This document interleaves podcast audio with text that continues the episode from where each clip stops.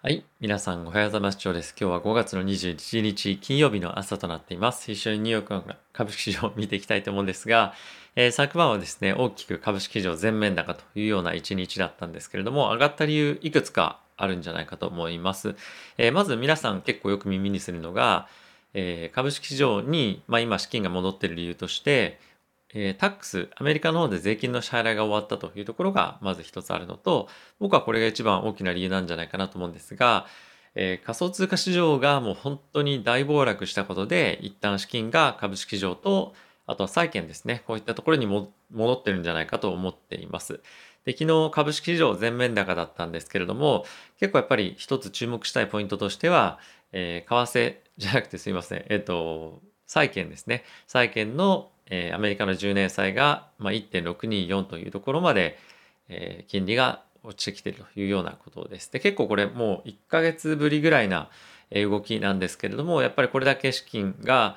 債券に流れてるっていうのはしかも特にイベントなしでこれだけなのでやっぱりそういったところがあったんじゃないかなと個人的には思ってます。はい。えーまあ、とりあえずちょっと指数を見ていきたいと思うんですが、アメリカの方の指数、ダウはですね、0.55%のプラス、S&P はプラスの1.06%、ナスダックはプラスの1.77%、ラッセル2000小型株はえプラスの0.64%という状況でした。はい。セクターもですね、先ほど申し上げたように、まあ、ほぼ全面高で、まあ、原油だけが少し下げてるんですけれども、まあ、これは少しですね、あの、イランとの核合意によって、まあ、制裁が、アメリカの制裁が、えー、解かれるんじゃないかということで、えー、少し、えー、原油価格の調整があるんじゃないかっていうような、まあ、憶測と、まあ、実際に下がってますけれどもね、まあ、そういったところが、えーまあ、理由として挙げられていました。で昨日少し気になったのが、えっと、銀行関連ですね、少しやっぱり金利が下がってきてるので、え弱含んできています。えー、ファス持ってる方少し不安になったりするかなと僕は思ってはいるんですけれども、まあ、ファスというか、まあ、その金利に関しては、まあ、一進一退の攻防が続く中で、まあ、おそらく夏以降にまた大きく上がってきたりとかする可能性はあるんじゃないかなと思っているんですが、えー、来週、再来週ですかね、の、アメリカの雇用統計の数値なんですけれども、これもしかすると、まあ、僕としては結構悪い数字がまだ引き続き出てくるんじゃないかなと思ってます。で、この理由としては、アメリカの政府のですね、えー、給付金の上乗せ分っていうのがまだ解除されてなくて、人々がですね、そんなにまだまだ働き始めることに対して意欲を持ってないような状況にあるんじゃないかなと思ってます。で、これが来月から解除をスタートするので、えー、再来月の発表から、えー、雇用の数値は結構改善してくると思うので、それまでは、えー、雇用の数値もそんなに良くなく、えー、マーケット全体としても、何て言うんですかね、ちょっとその金利の利上げに対して本格的な議論っていうのがされるタイミングでもないので、このファスはまあしばらくはちょっと停滞な感じにもしかしてなるかもしれないなという感じですかね。まああの、全部レンジですね。そんな 1, 1日で大きく状況今変わるようなニュースも出てくる感じもないですし、まあ、あとはやっぱりまだまだ、えー、雇用が改善するのかどうかっていうところも不安だったり、まあ、利上げに行くのかテーパリングの議論があるんじゃないかとか結構その不安定な要素が多いことで、えレンジ相場が続くんじゃないかなと思ってます。なのでま一進一退の攻防で、えレンジで、ま短期で取引する人もいるでしょうし、まあ、下がってる銘柄を長期持つために買ってる人もいるでしょうし、えー、まあそんなに大きな顕著のある動きっていうのは、まあ、個人的にはないんじゃないかなと思ってます。え、全体的には上昇基調に僕は行くとは思っているので株は。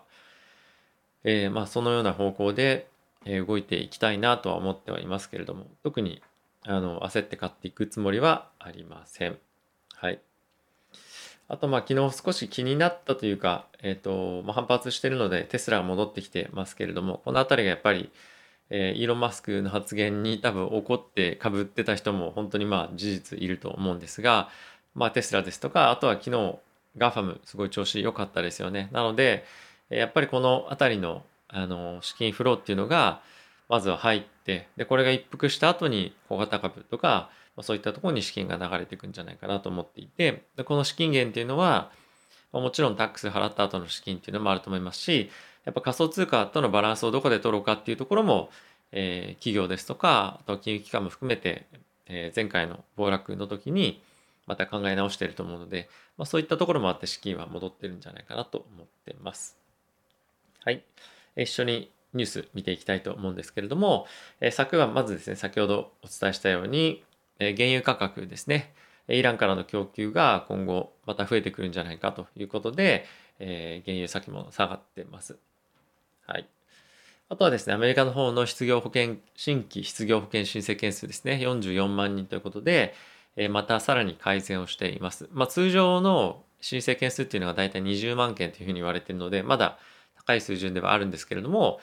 この申請件数という意味では、え改善をしているというような状況ですね。えただし、えまあ、今ですね、データをまあいろいろ細かく分析してみると、やっぱりその解雇っていうのが減少しているんですが、まあ、同様に雇用っていうのが鈍化しているっていうのが今起こってて、先ほども言ったように、やっぱ給付金の上乗せ額っていうのが月、やっぱ1200ドルぐらいですかね、1週間あたり300ドルっていうのがある中で、これが解除されないと、人々はなかなか雇用されよう、仕事見つけようっていうふうになっていかないので、まあ、このあたりはですね、来月から、アメリカの方で21州がですね、この失業保険の、まあ、失業保険の給付金プログラムですかね、を解除しますよというふうに発表しているので、来月ぐらいから人々が、えー、ていうんですかね、え、仕事を探し求めるように始まっていくんじゃないかなと思っています。はい。なので、まあ、来月発表される雇用統計っていうのは、まあ、額面の数字がどこまで出るかっていうのは正直わかりませんが、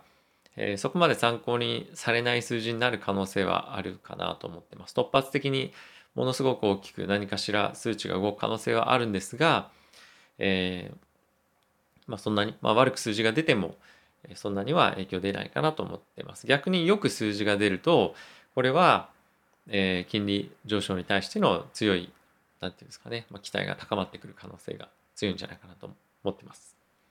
はい。あとはですね、えー、G20 の方で、えー、ワクチンの自主的な、えー、特許の、まあ、放棄みたいな話がありましたけれども、まあ、今後はですね、そういった話は一時的に見送って、新興国との間で、まあ、個別にですね、あのまあ、ワクチンの企業が契約を結んで、まあ、一緒に生産ライン作ったりですとか、あとは原原料の調達を一緒にやったりとかして、できるだけ安価な価格でワクチンが提供できるように押して、提供できるように、え取り組んでいくというようなことが発表されていました。まあ一旦は製薬会社に対しては非常にポジティブなニュースだったと思うので、このあたりは非常に良かったなと思っています。はい。あとはですね、ファイザー、バイオンテックが、ま独自に今調査をしていて、え各変異株に対してですね、えファイザー、バイオンテックが持っているワクチンが効くのかどうかっていうものをやっていて、で、今回はインドの株で、インドの株というか、インドの変異株ですね。で、調査行われたんですけれども、75%が有効というのが出ましたと。で、結構他のところもどんどんどんどんもう30以上の変異株やってるみたいで、まあ、滑り手に対して有効ですということが確認されているということです。これ非常に、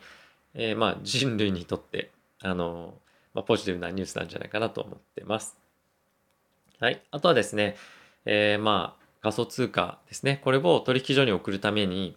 えー、まあ、例えばいろいろ送っていく中で、1万ドル以上、約日本円で100万円以上の送金に関しては、え IRS に報告義務っていうのがいくと。で、これは財務省発表したんですけれども、まあ、要は、えー、税金をですね、しっかり管理できるように、えー、しますよと。で、これまでは、この、えーまあ、タックスギャップっていうのがありまして、で、実際にタックス取れてる分と、え、見逃してる分っていうんですかね、あの、取れてる分と、え、取るべきな分っていうののこのギャップ、取れてないものっていうのが、約ですね、どれぐらいだったかな。えっ、と、7兆ドルでしたかね。えっと、7兆ドルっていうと700兆円っていうことなんですけれども、なのでこれを是正するために、えー、財務省の方で、まあ、こういったところが発表がありました。で、えー、こういったことに対して取り組んでいくことで、えっと、まあ、7000億ドルぐらいの、えー、まあ、今後10年間でですね、税制の収入があるというふうに、まあ、言われていて、まあ、関連の人員っていうのも10、えー、と倍ですね。今後、まあ、10年間で倍にしていくということも発表されました。なので、まあ、これって今他いろいろと仮想通貨の市場で規制が進んでますけれども、まあ、それの一環ですよね。仮想通貨に対してしっかりと規制とか環境を整えていくことで、え仮想通貨にとってはいいニュースだとは思います。まあ、ただし、まあ、一方で今ものすごいやっぱり金額が、まあ、値論されていたりとか、税金払われてなかったりとかっていうのがあるので、まあ、このあたりは、えー、今後ですね、あのかなり厳しくはなっていくので、まあ、一旦短期的なネガティブなニュースとして受け入れられるタイミングも今後出てくるんじゃないかなと思ってます。なので、皆さんしっかりと、えー、税金は納めましょうということですね。はい。あとはですね、FRB の方から、えー、夏、大体8月、9月とかっていうふうに言われているんですけれども、えーえー、暗号資産に関しての、え、潜在リスク、まあ、仮想通貨ですね、に対しての潜在リスクっていうものがどういうものがあるかっていうのを FRB がまとめて発表するということらしいです。まあこれ仮想通貨だけというか、え、中央銀行が使うデジタル通貨というところにも、え、共通しているようなんですけれども、どんなリスクがあったりとか、どんな影響があるのかっていうのを分析したものを発表されるということらしいです。まあ、もしかすると何かしら非常にマイナスなニュース出てくるかもしれませんが、えただしこういうことを発表したり調査しているということは、まあ、今後の実際のデジタル通貨の導入ですとか、あとは、まあ、先ほどの、えーまあ、税金関連のもそうなんですけども、しっかりと仮想通貨のリスクというものを把握して、それに対して対応していくというところの流れの中なので、そんなに、うん、短期的にそのネガティブに反応する必要もないとは思ってますが、まあ、市場がどういうふうに反応するかっていうのは、えー、注目していきたいなと思ってます。逆にこれで落ちれば、長期保有組は、まあ、買いのチャンスだと思うので、こういったリスクがあるっていうことと、まあ、これはいい方向に向かっていくための一つ取り組みなんだっていうことをやっぱり理解しておくことっていうのは重要かなと思ってます。はい。あとはですね、えー、まあこれ、調査、PR 会社の調査なんですけども、えー、ここ最近やっぱパンデミックっていうのがずっと1年ぐらいあって、ワクチンの接種も進んでますね、海外では。で、それにもかかわらず、まあ、今心理状態が悪化してるってことが調査で今分かってます。例えばどういうことかっていうと、飛行機乗ったりレストラン行ったりとか、いろんなその、まあ、いわゆる密みたいな環境になった時に不安に思うとか、あとはやっぱりワクチン打った後も今後まだ継続的にコロナワクチンへの感染、まあ、罹患のリスクっていうのがあるんじゃないかっていうことが非常に心配されていたりとか、まあ、あとはやっぱり今後食ですとか、まあ、食っていうのはその働くっていう意味の食でそういったところの不安定感っていうのが出てくるんじゃないかとか、まあ、とは漠然とやっぱりその元のせあの生活に戻らないんじゃないかとか、まあ、そういったところの不安がやっぱりあるというのが、え、見て取れるそうです。はいまあ、どれぐらいの、え、規模の調査かっていうと、えー、14カ国で約1万7000人を対象にしているということです。え、新興国ですとか、あとは、えー、先進国の方でも、えー、調査が行われていて、これには日本も入っているということですね。はい、やっぱり結構その人が人と関わることっていうのは免疫上でも非常に重要らしくて、まあ、そのスキンシップっていうところもそうですし、まあ、あとはやっぱりコミュニケーション、そのフィジカルなコミュニケーションっていうのは、やっぱり大事なんだなっていうのが、こういったところからも見受けられるかなと思ってます。はい。まあ、おそらくインパクトはありませんが、えー、Zoom とかもやっぱりこういったところの、調査を受けて、どういうふうにいかに、えー、ファンクションというか、機能を改善できるかっていうところも、まあ、努力していくんじゃないかなと個人的には思ってますので、えー、どういうふうに、まあ、そういうコミュニケーションアプリというか、え機能がですね、発展していくのかっていうのは、え注目していきたいなと思ってます。まあこれ個人的な興味ですね。はい。えー、引き続きまだまだ動きの鈍いというかレンジ相場続いてますけれども、なんとなく状況としてはいい方向に向かってるんじゃないかなとは思ってますが、何か劇的にこの投資環境が改善していくようなニュースも出てるわけではないので、えー、皆さんもチャートを見ていただければわかりますが、まあ、しばらくはレンジ相場が続いて、でかつ上値はもしかしたら抜けていくような、抜けていくっていうか、その更新していくような状況にはなるかもしれませんけれども、やっぱりそのテーパリングですとか、えそういった金融政策、そして、あとはバイデン大統領が今後、えー、まあ、まとめていくであろうインフラ政策がどういう方向性になっていくかっていうところが、まあ、一番やっぱり重要なんじゃないかなと思ってます。まあ、それも、えー、結構やっぱ夏とか夏以降にならないと詳細分かっていかないので、まあ、バイデンさんのインフラ政策は9月末でしたかね。えこのあたりは引き続き不不確定要素として残っていくので、でまあ、ニュースフロー注視していきたいなと思ってます。はい。ということで、皆さん、今日もまた天気あまり良くないですけれども、まあ、しっかりとですね、あの、なんて言うんだろう、一日お仕事して、え、週末に向けて、え、体調、心理的な面も含めて整えていきたいなと思ってます。ではまた次回の動画でお会いしましょう。さよなら。